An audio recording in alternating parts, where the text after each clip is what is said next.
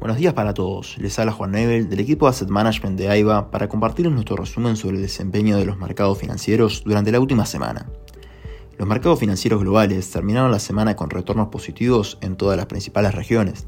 En este sentido, los principales índices de Estados Unidos finalizaron con el S&P 500 subiendo un 0,8%, el Dow Jones creció 1,2% y el Nasdaq 0,3% en positivo. En cuanto a Europa, el Eurostock 600 finalizó ganando 2,15% y por el lado de Asia, el Nikkei 225 ganó 2,3%.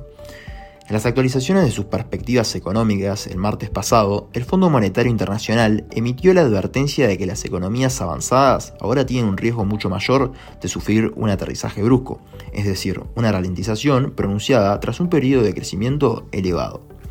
Tras la quiebra de los bancos Silicon Valley Bank y Signature Bank, los riesgos de una recesión en Estados Unidos crecieron debido a que esta debacle provocaría la contracción en el otorgamiento de créditos, afectando el dinamismo económico, y estos temores parecen estar materializándose.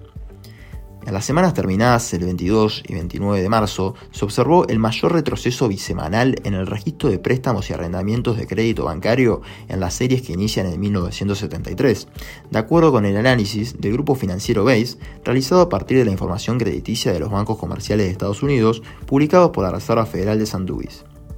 Por otro lado, la inflación general en Estados Unidos se anotó su noveno mes consecutivo a la baja al ubicarse en 5% en marzo, por debajo del 5,2% esperado por los analistas. Con estos datos alentadores que apuntan a la ralentización en el alza de los precios al consumidor, los inversores comienzan a ver con mayor claridad la finalización de los incrementos en las tasas de interés en los próximos meses no debe pararse de vista que el componente subyacente, que excluye los productos energéticos y alimentos sin elaboración y permite conocer la tendencia inflacionaria a mediano y largo plazo, repuntó a 5,6% en marzo, tras el 5,5% registrado en febrero, en línea con lo esperado, pero manteniéndose aún cercana a los niveles máximos de 40 años por lo que, si bien los datos fueron positivos, se mantiene la cautela ya que la inflación subyacente sigue viviéndose más presionada y con un ritmo de crecimiento considerablemente más lento. A su vez, los precios de producción de marzo fueron más bajos de lo previsto. El Departamento de Trabajo indicó que los precios de producción subieron un 2,7% en el año hasta marzo frente a las expectativas de un aumento del 3%. Por otro lado, los operadores de futuros vinculados a las tasas de interés de la Reserva Federal recortaron el miércoles las apuestas a que el Banco Central subirá el costo del crédito en mayo, luego de que las minutas de la reunión de marzo de la Fed mostraran que varias autoridades consideraron entonces una pausa, pero finalmente acordaron aumentarlas. Los futuros de las tasas de interés a corto plazo de Estados Unidos siguen reflejando una probabilidad del 68% de un alza de tasas en un cuarto punto porcentual en mayo, frente a la probabilidad del 70% observada antes de los datos de inflación. El rango objetivo actual es del 4,75% al 5%.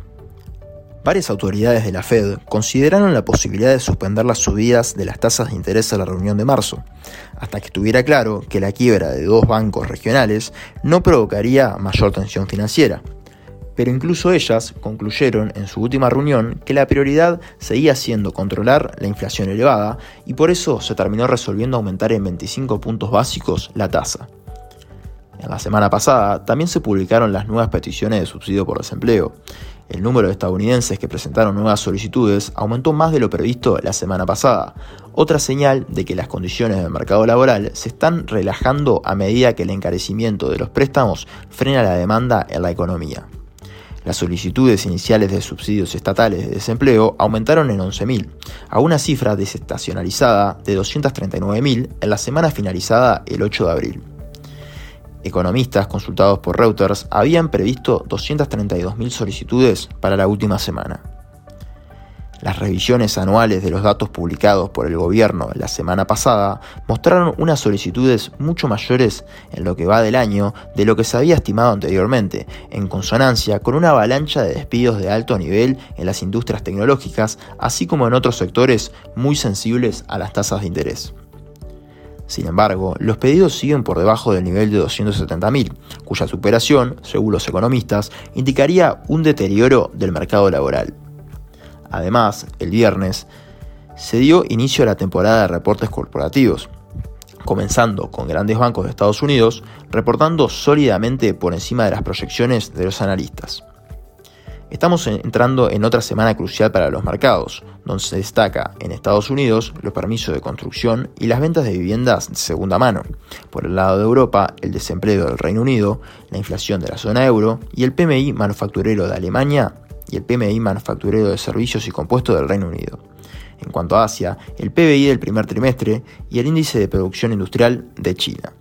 Hasta aquí llegamos con nuestro resumen semanal de noticias. Cualquier consulta o comentario adicional, no duden en ponerse en contacto con nosotros a través de nuestra casilla de Investment Support.